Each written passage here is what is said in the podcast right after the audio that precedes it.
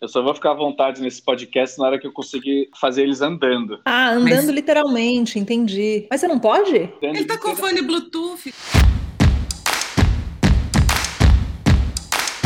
Olá, pessoal. Eu sou Lucas Girardi. E eu sou a Camila Conte, e esse é o Cultura de Bairro, um podcast para a gente falar sobre o futuro das vizinhanças, sobre a vida em comum, a vida em condomínio, ou seja, a vida em comunidade. Lembrando que o, Cultura de Bairro é uma produção do Lelo Lab, o Laboratório da Vida em Comum, uma iniciativa do Grupo Lelo. Se você quiser saber mais sobre a gente, acesse lelolab.com.br, lembrando que Lelo é com dois L's. E no nosso site tem tudo sobre o que a gente anda fazendo por aí. E nesse episódio a gente vai falar sobre a vida em comum nas grandes cidades e a importância das pessoas também exercendo sua cidadania e participação nesse nesse processo.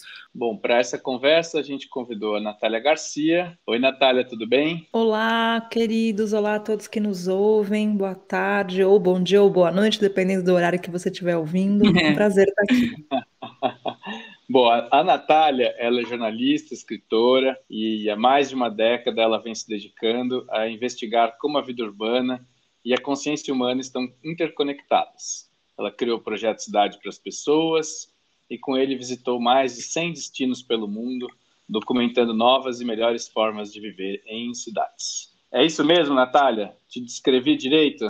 É isso mesmo, até onde eu sei, até a última atualização que eu tive, é isso mesmo. Natália, bem-vinda, obrigada por aceitar o nosso convite para participar aqui do podcast. Muito obrigada, para mim também é um grande prazer estar nesse podcast. Eu, na verdade, Estou é, muito honrada e muito animada, porque basicamente é uma conversa sobre um dos temas que eu mais amo na vida.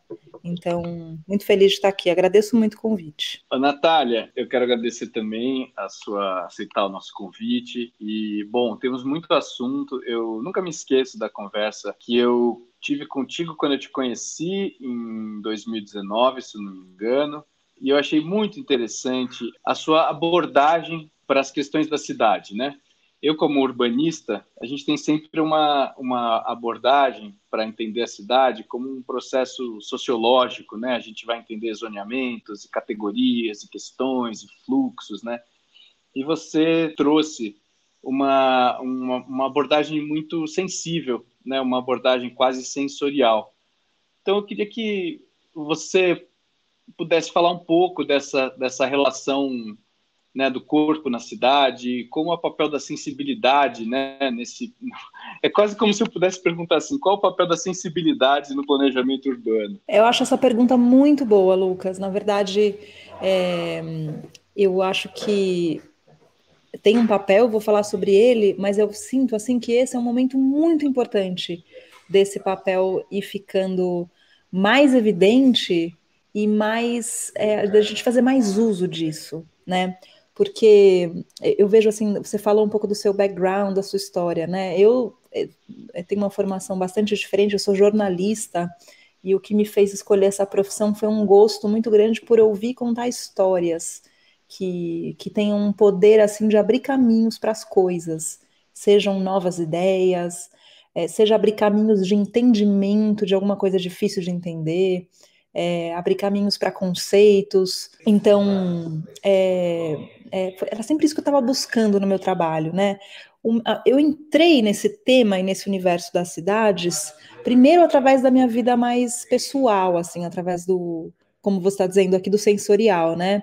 Eu, eu, eu decidi trocar o meu carro por uma bicicleta, e aí eu descobri é, sem nenhuma pretensão assim ativista, sem querer mudar o mundo, sem querer transformar nada. Eu, eu, queria ter mais qualidade de vida só. Mas eu percebi que tinha uma cidade incrível no meio do caminho que eu não percebia nos meus deslocamentos, que eu não enxergava, que eu não percebia e que na verdade era uma fonte de inspiração muito importante para o meu trabalho, porque muitas das histórias mais inusitadas, mais inovadoras, e também muitos dos problemas reais estavam ali, na rua, na cidade, no espaço público, no espaço em que não haveria tanto controle sobre os encontros que eu teria. E foi através disso, né, dessa experiência pessoal, que eu comecei a escrever sobre esse assunto, a pesquisar primeiro mobilidade urbana, depois uso e ocupação dos espaços públicos, Quando eu vi, eu estava investigando esse assunto há 10 anos e, e, nunca mais soltei, né? Quando a gente teve essa conversa, né, Lucas, que você menciona sobre o sensorial, na verdade eu estava contando que é, em, em, um projeto de, de inovação, eu tinha um papel, assim, de prototipar uma solução urbanística é, num determinado bairro da cidade. E, e aí eu comecei a caminhar por esse bairro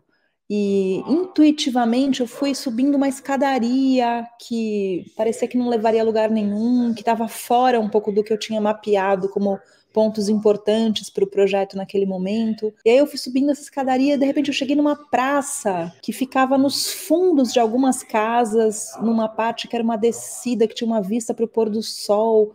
Uma praça que ela tinha muito potencial. Ela estava um pouco abandonada, estava um pouco vazia, é, tinha assim um playground infantil meio caído, sabe? Mas eu dava para ver assim que tinha uma potência ali para fazer o que aquele projeto se propunha fazer, que era reconectar as pessoas, reconectar o senso de vizinhança, de cultura de bairro, que é sobre isso que a gente está falando aqui. E ali eu tive um feeling mesmo, uma sensação. Esse lugar tem esse poder, né, de, de fazer isso, de ser o palco desse encontro, dessa prototipação, né? Então eu estou contando essa história porque eu acredito que isso ilustra essa habilidade sensorial que a gente tem no corpo humano de percebendo as coisas para além das métricas dos projetos, dos planos, daquilo que está no papel, daquilo que a gente se propôs a fazer. É, é de fato conseguir combinar esse lado racional de mexer na cidade, gerir, planejar e, e tudo que vários, vários entes né, da sociedade civil fazem numa cidade, mas é também entender o papel da intuição nisso. Né? A intuição, às vezes, ela corta um caminho para chegar Sim. numa solução. É, é, outro dia eu vi então, uma. Só... Faz sentido isso que eu estou falando para você? Faz, faz. Eu, eu, até queria fazer uma, uma, uma inserção, é, que é uma. A ideia de, da intuição como método, né? A intuição é um, é, um, é um método, né? Porque a gente tende, numa, numa concepção é muito positivista, muito racionalista, né, da cidade, da vida, a gente tende a, achar que a gente consegue organizar, né, as coisas, né? E no fundo a intuição é essa organização né? Mas muitas vezes é uma, uma organização que a gente desconhece e que se manifesta assim espontaneamente, né? Eu, só queria entender um pouco como que essa aí não é, é, meio no mesmo assunto, né? Mas entender como essa intuição ela, ela encaminhou, porque esse projeto aqui do Lelo Lab que a gente está, ele é muito um projeto sobre a vida comum, né? A vida em comum, né? E a ideia de inovar na vida comum, comum, né? Então isso fez a gente se perguntar muito, puxa, olha, na fundação desse projeto tem uma, uma questão de sensibilidade e intuição, né? O que, que é o, o lugar da inovação, o lugar da intuição e da sensibilidade na inovação, né? Sim, eu vejo que tem lugar, é, na verdade eu acho que é um jeito fácil de entender isso, porque é muito fácil dessa conversa começar a virar uma coisa assim que fica muito pouco palpável, né? Parece um papo assim, ah, o sensível, né? A, a intuição, mas eu acho que assim, um jeito fácil da gente entender é assim: o, o, papel do urbanismo, na verdade, o papel de quem desenha, administra e gere as cidades é o papel de desenhar como a vida vai ser. Então, quando um urbanista é, por exemplo, planeja uma cidade do zero e fala: aqui as pessoas vão morar, aqui elas vão trabalhar, aqui elas vão se divertir, por esses caminhos elas vão se locomover. O que ele está fazendo é desenhar como vai ser a vida das pessoas que vão morar ali. Então, no fundo, a gente fala sobre construir cidades, mas a cidade ela é quase uma abstração. O que a gente está falando, no fundo, é construir uma forma de como se vive a vida de como se é humano no planeta, no mais profundo. Por que, que a intuição é importante?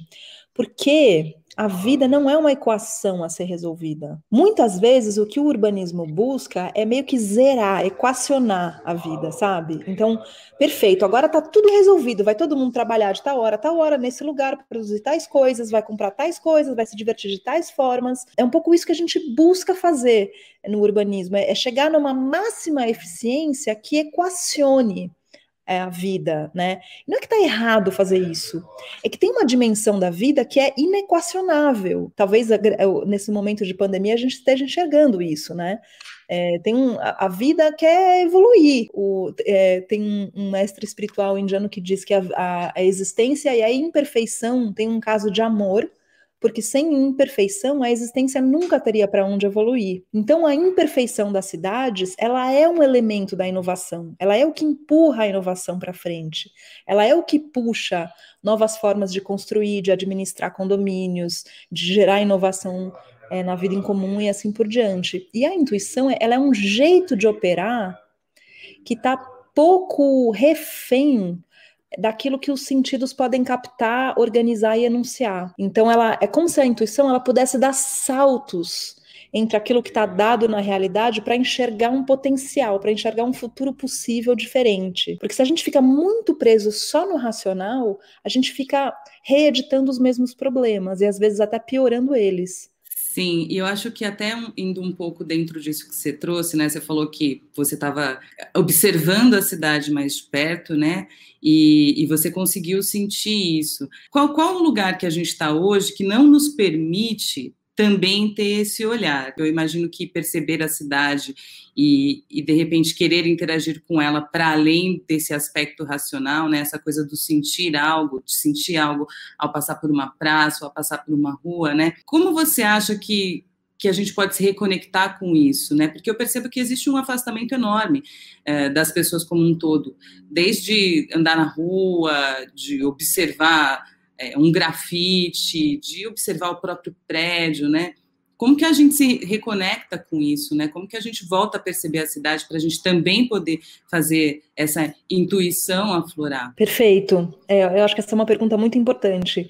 É, é tem uma nova vertente assim de conhecimento chamada neurourbanismo, que é um cruzamento um pouco da neurociência cognitiva com o urbanismo. E o que, que eles estudam, né? Eles estudam como as experiências que a gente tem na, numa cidade vão moldando as nossas redes neurais, moldando a nossa personalidade e moldando a nossa forma de reagir à realidade. Então existem cidades que vão imprimindo traumas sabe, uma buzinada no trânsito, é, uma sensação de que você vai ser assaltado ou um assalto real, né? Esses traumas vão moldando redes neurais carregadas de estresse, de ansiedade, de reatividade, que vão é, deixando o seu modo padrão de funcionamento um modo padrão ansioso, reativo é, e, portanto, desconectado da realidade. Porque a Você realidade. Quer sair logo da rua, né? Quer sair tá logo da rua. É, é, exatamente. Né?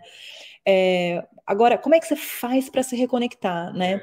Precisa de tempo e de espaço para isso. Na verdade, no fundo, esse bem-estar e essa conexão com, com o que é bom, com o que é belo, com o que é com, com as emoções positivas, com a tranquilidade. Na verdade, isso é a nossa natureza. Por mais difícil que seja relembrar disso, especialmente nesse momento pandêmico, né?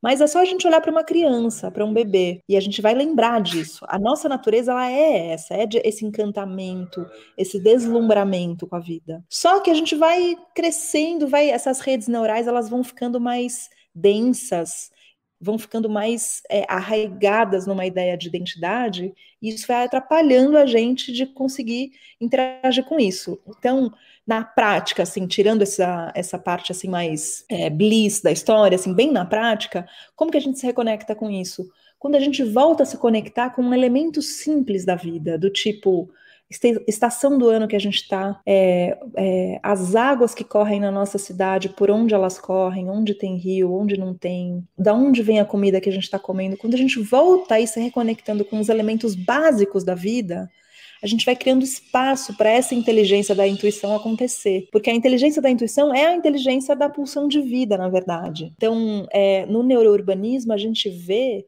que quando a gente começa a estimular experiências um pouco mais positivas é, nas pessoas, isso vai se refletindo em cidades com estruturas mais interessantes. É, uma coisa vai moldando a outra, vai puxando a outra. Então, o jeito de voltar a se conectar é voltar a se conectar, né? É, é procurar o que, que tem, os respiros que existem no seu dia, que te fazem bem, que te trazem bem-estar e lembrar que a sua natureza é essa. Não, faz um super sentido e eu fiquei com vontade de fazer algumas provocações, né, no sentido assim de, porque é como eu falei, né, eu, eu, eu venho desse mundo do, do, do urbanismo, né, como a regulação, é um mundo que discute a regulação das infraestruturas, né, as infraestruturas viárias, né, as infraestruturas de saneamento, as infraestruturas de telecomunicações, né? Uhum. E a uhum. gente entende sempre que essa, essas, é, existe sempre uma tensão entre a inovação tecnológica e a, e a transformação social, a transformação comportamental, né? A gente tem problemas, é, vamos dizer assim, estruturais muito sérios, né?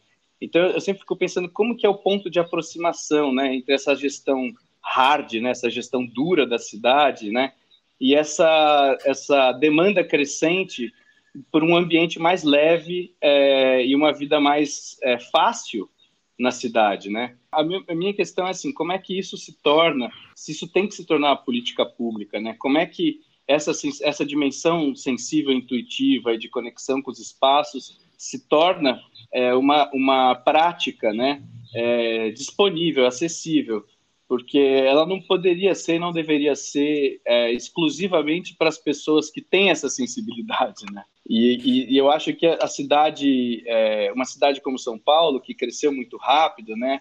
Ela esqueceu de, de, de estruturar espaços é, de permanência, espaços de vivência, espaços para crianças, idosos, né? Espaços externos acolhedores, né? Pois é, eu acho que esse é um ótimo ponto que você traz, Lucas, porque realmente, quando a gente começa a conversar sobre esses assuntos, né, sensibilidade, intuição, que são o que é, muitas pessoas chamam de soft skills, né, que são essas habilidades sutis, habilidades mais sensíveis, mais difíceis de serem mensuradas, mas muito importantes para lidarem com desafios do século XXI, né?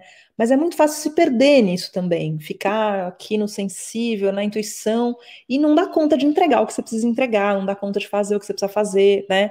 Então eu estou entendendo sua pergunta, assim, que é qual que é o lugar disso e como é que isso se concilia com a gestão dia a dia desses problemas tão, tão desafiadores que nós temos. Eu acho que uma referência muito importante para responder isso é a Jane Jacobs, né? É, não sei se vocês já falaram dela nesse podcast, mas é uma jornalista americana. Eu sou muito fã dela por motivos óbvios, né?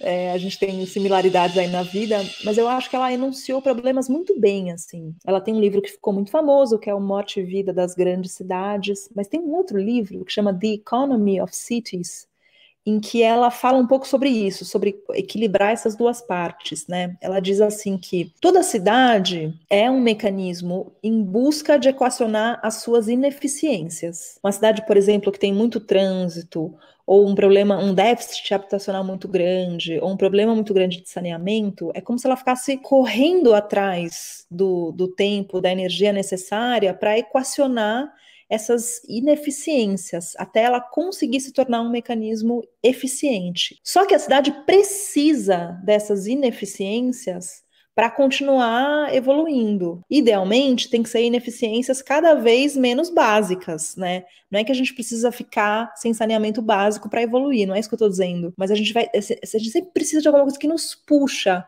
para continuar evoluindo. É, e aí, é, a gente precisa de estruturas e organizações, seja no poder público, seja nas corporações e nas empresas, que estão concentradas no que seria um modelo de negócio, assim, que estão concentradas em entregar o núcleo do que é a operação ou de um prefeito ou do dono de uma corporação, né? Essa é, é, é o, é o hard, assim, é o centro da operação do que precisa acontecer.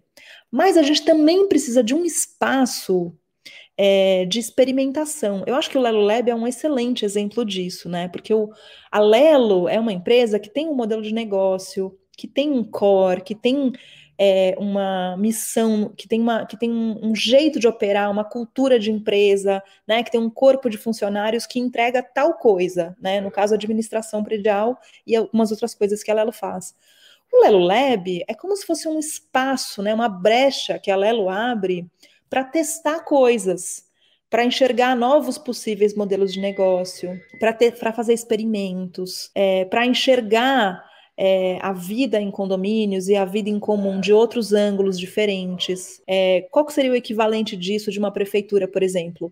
A gente tem alguns exemplos no Brasil, né? Em Curitiba tem é, o Instituto de Planejamento, que é o IPUC, é, em São José dos Campos tem o IPLAN, são institutos de pesquisa e planejamento que atuam junto com a prefeitura, mas não lidando com esse dia a dia duro da prefeitura, olhando por outros ângulos. E acho que um elemento muito importante dessa parte mais sensorial e mais intuitiva, que pode nos apresentar soluções inovadoras que nos ajudam a dar saltos qualitativos dentro daquele núcleo que está buscando eficiência, um exemplo muito simples é medir as coisas de outro jeito, é usar novas métricas para enxergar o que, que é desenvolvimento, o que, que é evolução. Um exemplo bem simples, assim, só para fechar aqui a resposta da pergunta, é, eu fui há dois anos para o Butão, para o Reino do Butão, que é um país lá no, no Oriente, que desenvolveu um novo índice para medir desenvolvimento, que não é o PIB, o Produto Interno Bruto, é o FIB a felicidade interna bruta. Então, eles estão adotando um outro índice mais completo e mais complexo para medir se eles estão indo bem ou mal no desenvolvimento, e é isso que orienta todas as decisões do governo federal do Butão. É claro que é um exemplo extremo, é um país de 700 mil habitantes, boa parte deles são monges, né? É muito difícil comparar o Butão com a realidade das cidades latinas.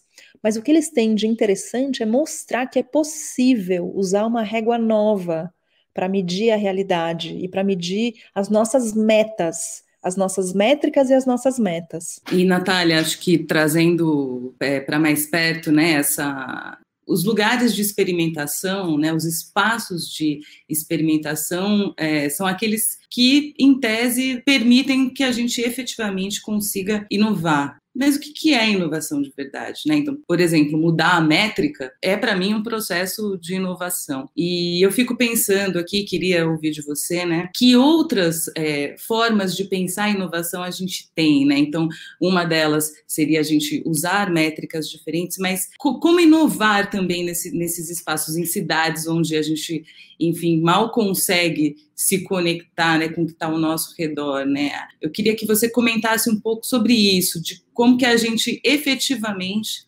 cria processos inovadores, né? Processos que transformem a, a vida das pessoas. Perfeito.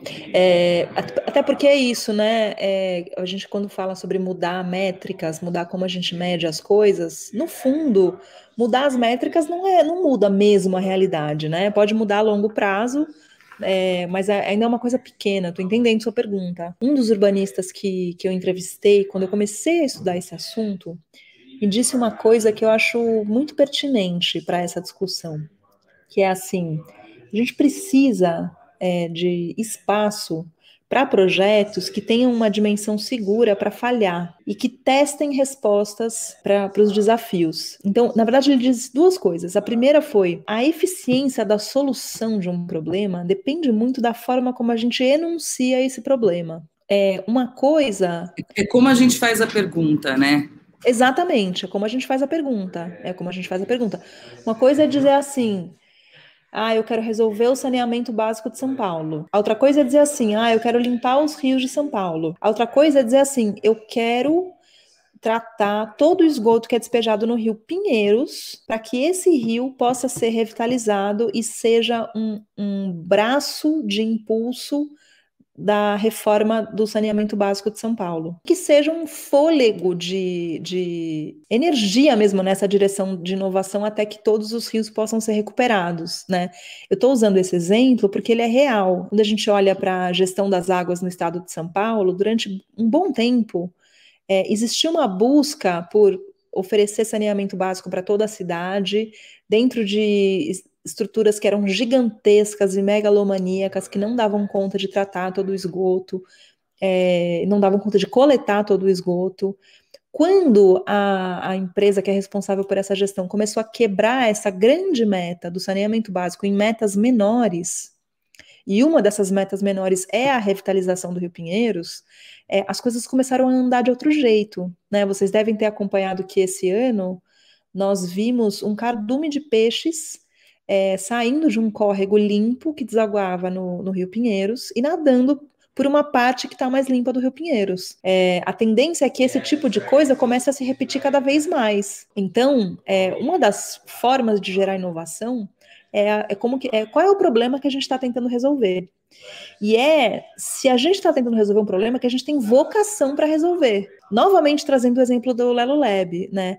Se a Lelo tivesse tentando resolver é, o problema do saneamento básico, seria difícil, porque é uma empresa que não tem essa vocação. A, a Lelo não tem vocação para lidar com saneamento básico ou com arte nos espaços públicos ou com várias outras coisas. É uma empresa que tem vocação para lidar com vizinhança, é, porque trabalha, porque o centro do seu modelo de negócio é esse. Um prefeito não tem vocação para fazer um projeto que, que vá ter como resultado uma coisa daqui 40 anos, porque um prefeito dura quatro anos no poder. Então, um prefeito não vai abraçar uma causa que, que só vai dar resultados em 40 anos. Então, um bom enunciado do problema, se, é, se, se responsabilizar por problemas que você tem a vocação para resolver, ter espaço para fazer experimentos, para fazer testes que estejam fora do centro do seu core business e que possam indicar uma nova direção para o seu core business, eu sinto que é uma tríade assim que aponta esse caminho, né? Pelo menos é dessa forma que eu tenho trabalhado é, com, com as empresas, as corporações e as prefeituras que eu trabalho, assim, é, é tentando juntar essas coisas. E eu vejo que é, é uma coisa assim que não é efetiva a curtíssimo prazo, mas que muitas vezes traz resultados até que eram inesperados, né? Acho que só para fechar a resposta para essa pergunta, uma das coisas que a Jenny Jacobs nos diz é que muitas vezes a inovação nos apresenta como sucesso um resultado que era inesperado, que estava até fora do nosso repertório do que era possível. E é preciso ter um olhar atento para identificar esse sucesso, porque senão a gente vai ficar preso numa meta que a gente tinha e a gente não vai enxergar a, a resposta positiva que, que a iniciativa ou a, o projeto nos dá. Sim. É muito, é muito maravilhoso isso que está falando, porque essa é uma visão de inovação inovadora. Eu vejo que hoje existe uma certa ortodoxia da inovação, né? que tem muito a ver com a aquisição de soluções tecnológicas, né? E, e é muito interessante, eu acho que o, no projeto Lelo Lab, que ele parte como, vamos dizer assim, nosso campo, né, de, de entendimento de inovação, é, uma, uma interpretação e um olhar para a vida cotidiana, né? E, então eu queria entender um pouco como é que você vê essa dimensão do cotidiano como uma espécie de, de gerador, né? Uma espécie de é, é é um, um lugar fértil para esse esse inesperado acontecer, né? É a dimensão criativa do cotidiano, né? Perfeito. É, eu acho que essa é uma pergunta pertinente, especialmente agora. É, eu estou falando muito da pandemia, mas é meio que inevitável, né, trazer esse assunto. Mas tem, tem uma. Eu vou ligar aqui alguns pontos de algumas coisas para responder a sua pergunta, tá? E vou explicar por que, que a pandemia é um tema importante dentro disso. Então, a gente conversou agora há pouco sobre o neurourbanismo, né? Aquela área da a ciência que estuda a neurociência cognitiva e o urbanismo, ou seja, como que as cidades moldam o nosso comportamento e a nossa personalidade, e por sua vez essa, esse comportamento e essa personalidade moldam de volta a cidade. Uma das coisas que o neurourbanismo descobriu é que a gente tem no cérebro uma coisa chamada place cells, ou células de lugar, de localização. O que é isso? São neurônios que ficam mais ativos de, em determinados lugares. Então, pode reparar, quando você está na sua casa e você vai para a cozinha, você dificilmente tem a ideia de fazer as unhas na cozinha. Ou dificilmente você é, senta para ler um livro no chão da sua cozinha. Porque os neurônios é, que identificam aquele lugar onde você está, eles são os neurônios responsáveis por alguns tipos específicos de atividades. Cozinhar, lavar louça, organizar as panelas no armário, descongelar alguma coisa que você vai preparar no dia seguinte. Então, cada lugar que a gente vai, seja na nossa casa, seja em alguns lugares da cidade, é como se essas place cells responsáveis por identificar o que se faz nesse lugar acendessem dentro de nós. Então, quando a gente está num aeroporto, por exemplo, né, não tem um, um jeito meio padrãozão que a gente se comporta no aeroporto, é, a gente vai lá, compra um café, fica sentado no lugar para esperar o nosso voo chegar. Tem gente que gosta de chegar cedo, tem gente que gosta de ficar passeando no aeroporto, né? O que, que acontece? Quando é, a gente precisa criar um hábito novo, ou mudar alguma coisa na nossa rotina, na nossa, no nosso cotidiano, essas place cells, muitas vezes elas agem como um obstáculo, né? Porque elas estão organizando os nossos hábitos, que, a, que acontecem no piloto automático. Às vezes é meio que automático eu chegar na cozinha e começar a preparar o jantar, ou sentar na minha poltrona favorita e começar a ver o Instagram. Se eu quero cozinhar coisas mais saudáveis,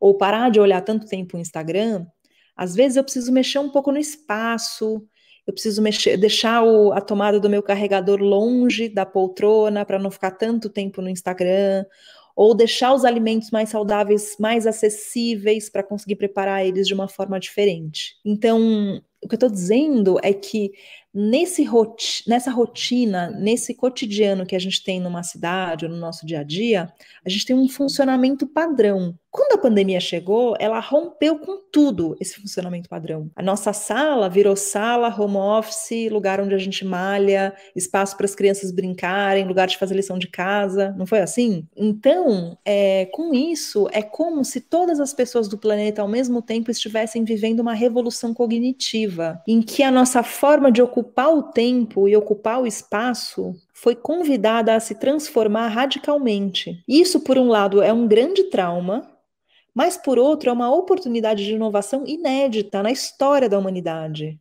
porque todo mundo ao mesmo tempo se abriu para construir essa, esse cotidiano ou essa rotina de um jeito um pouco diferente. É, o que eu vejo é que para a gente ter uma rotina que permite inovação, a gente tem que construir ela, mas que ela foi imposta de certa forma para a gente. E aí a grande pergunta agora é assim: que vida a gente quer desenhar agora? Como que a gente quer viver a nossa vida agora? Como que a gente quer ocupar o nosso tempo? Como que a gente quer ocupar o espaço? E o que vão ser as cidades agora? Eu sinto que são perguntas assim muito importantes de serem feitas e que se a gente não responder conscientemente, é, a gente corre um grande risco de não aproveitar essa oportunidade. Sim, eu, eu, eu entendo que também tem uma coisa que é da ideia de responsabilidade na inovação, né? Porque é como se inovação fosse um processo já distribuído né, por todo o planeta, por centros de inovação, de pesquisa e tudo mais, existe um, vamos dizer assim, um estoque de inovação gigante para escoar para o cotidiano, né?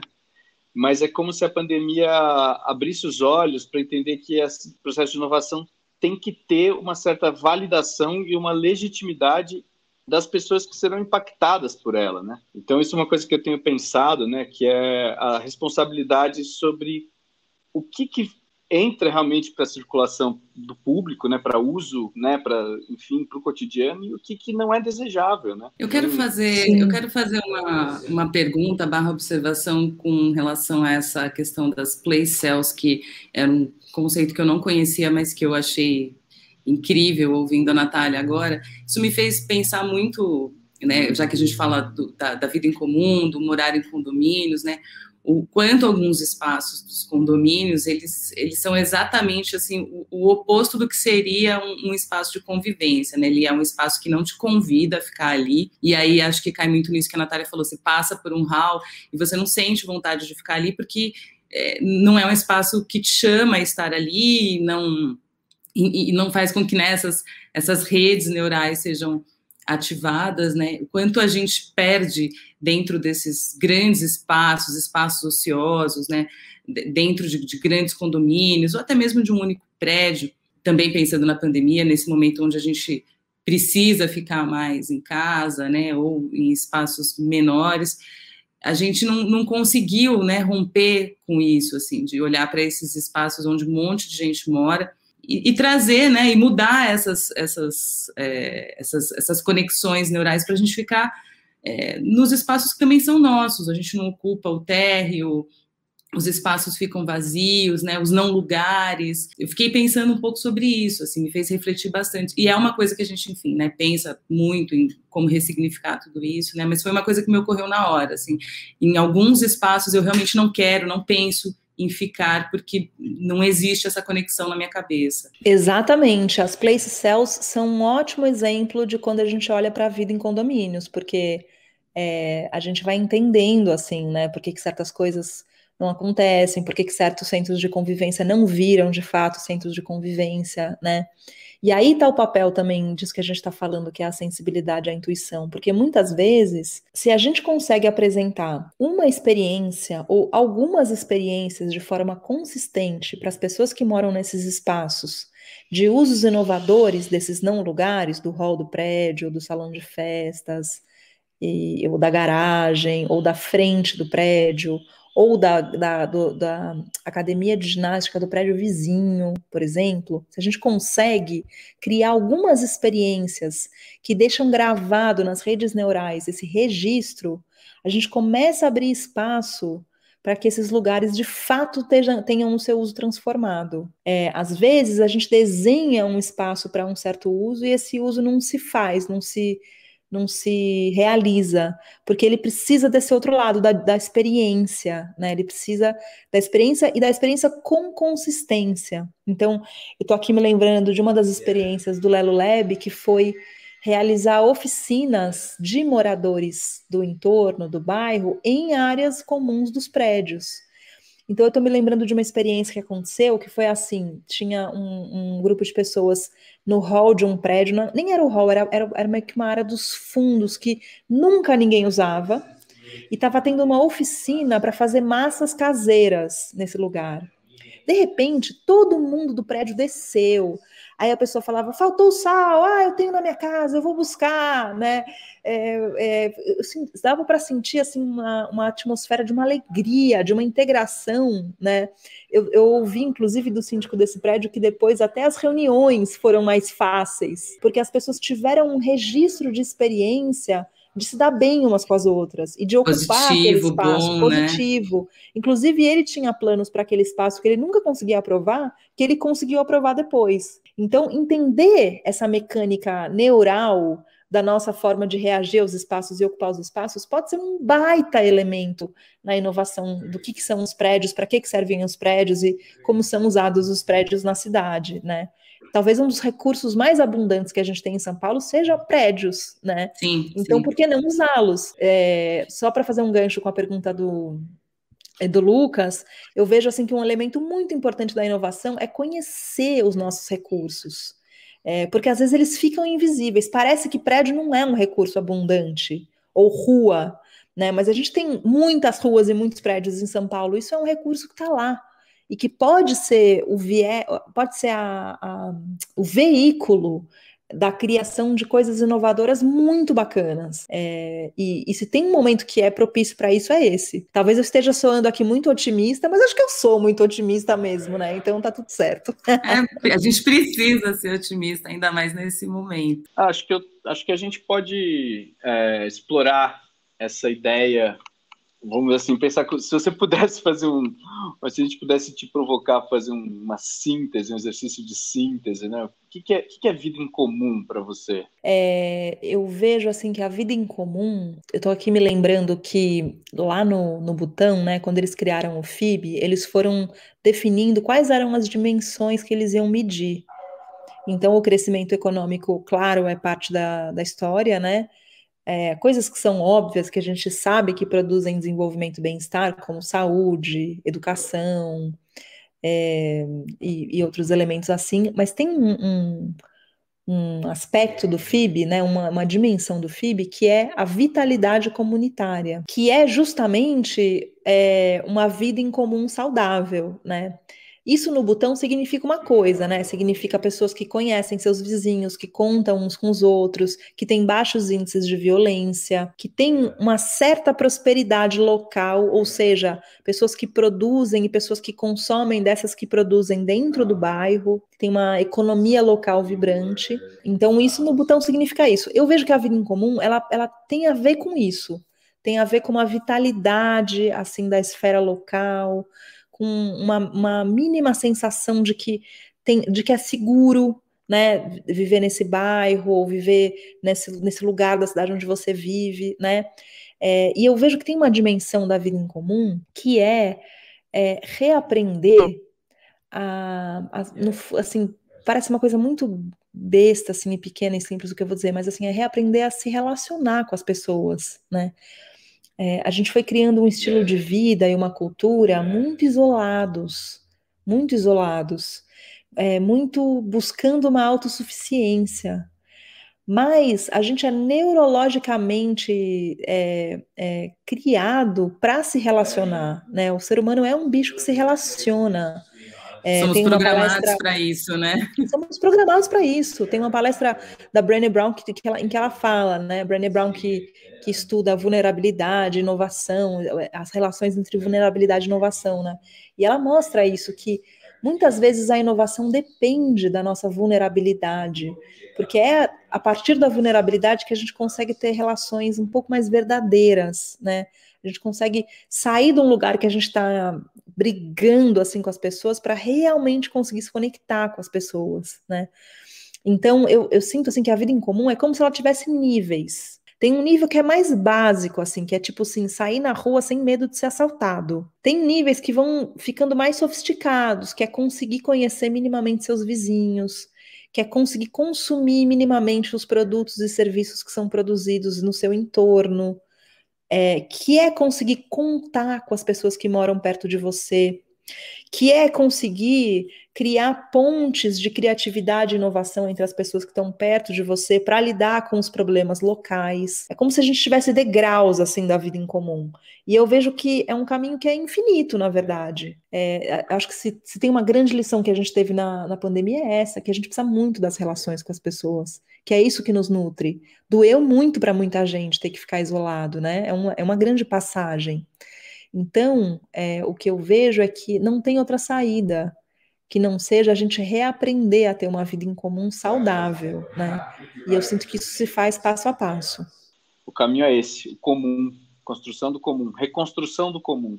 Nosso podcast está chegando ao fim, mas, Natália, eu queria que você deixasse mais algumas dicas para os nossos ouvintes. Você já falou da Brené Brown, já, já deu algumas dicas no decorrer da sua fala, mas assim, se tiver algum filme, livro, séries, sites, né, até para as pessoas conhecerem também um pouco mais do, do seu trabalho, queria que você uh, indicasse e dissesse onde as pessoas podem saber mais a, a respeito e como te encontrar né, nas redes sociais, e-mail, que você se sentir à vontade para compartilhar com a gente. Maravilha. Então eu vou começar indicando uma um filme, desculpe.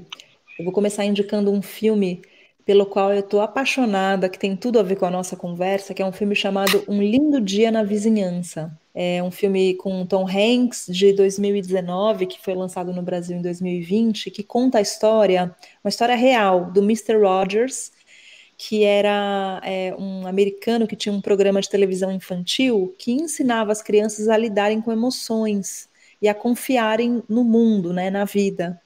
E a metáfora dele era a vizinhança. Então, é, o Mr. Rogers é, é, tinha uma maquete é, que mostrava o lugar onde ele supostamente morava, é como se ele estivesse apresentando o programa da casa dele e aí ele ia entrevistando pessoas, mostrando algumas coisas, e aí ele ia andando por essa maquete e chegava nos lugares onde ele ia entrevistando as pessoas, né?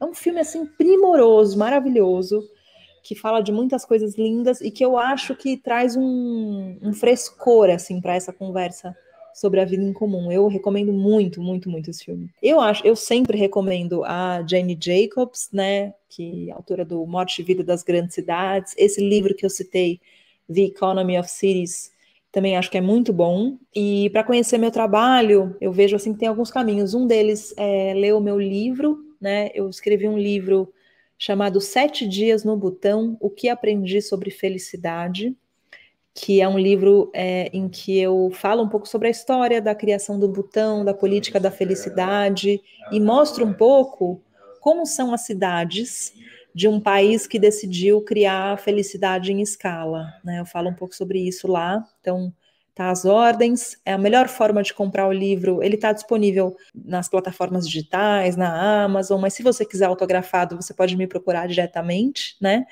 E aí a melhor forma de entrar em contato comigo é pelo Instagram, arroba nataliagarcia.lampejo.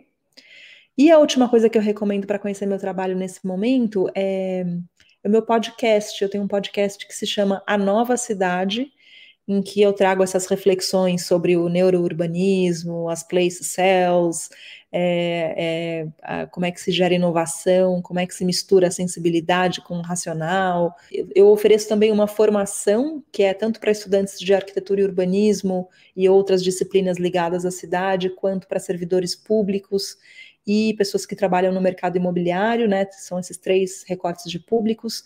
É uma formação justamente para desenvolver essas habilidades de, de leitura é, e de prototipação de inovação nas cidades. E acho que é isso. Estou às ordens aí no que eu puder contribuir para esse assunto que eu tanto amo. Quero só agradecer a Natália pelo tempo que ela cedeu para a gente, é, generosamente. E, e, ah, e é um prazer ouvir esses insights, essas percepções. É, elas são muito importantes nesse momento e, e é isso. Agradecer. Maravilha. Eu também agradeço muito, muito, muito por ter participado desse podcast. E eu queria dizer que eu torço muito pelo trabalho de vocês, que eu torço muito pelo Lelo Lab, que eu acredito muito na missão desse projeto, que eu estou sempre aqui é, é, acompanhando, vibrando por vocês. Então, eu espero que cada vez mais esse projeto vá cumprindo o seu propósito. Ai, demais. Muito obrigada. Obrigada mesmo, Natália, pelo seu tempo, pela sua disponibilidade. Além de te agradecer, quero agradecer também a você que ouviu a gente. Fala da gente por aí. Por favor, conheça o trabalho da Natália, compre o livro dela, é uma pessoa incrível. E não se esqueça também né, de acessar o lelolab.com.br para saber mais sobre a gente. Ouça os outros episódios do nosso podcast também. E é isso. Até o nosso próximo encontro. A gente espera vocês. Um beijo. Tchau. Tchau. Tchau, tchau.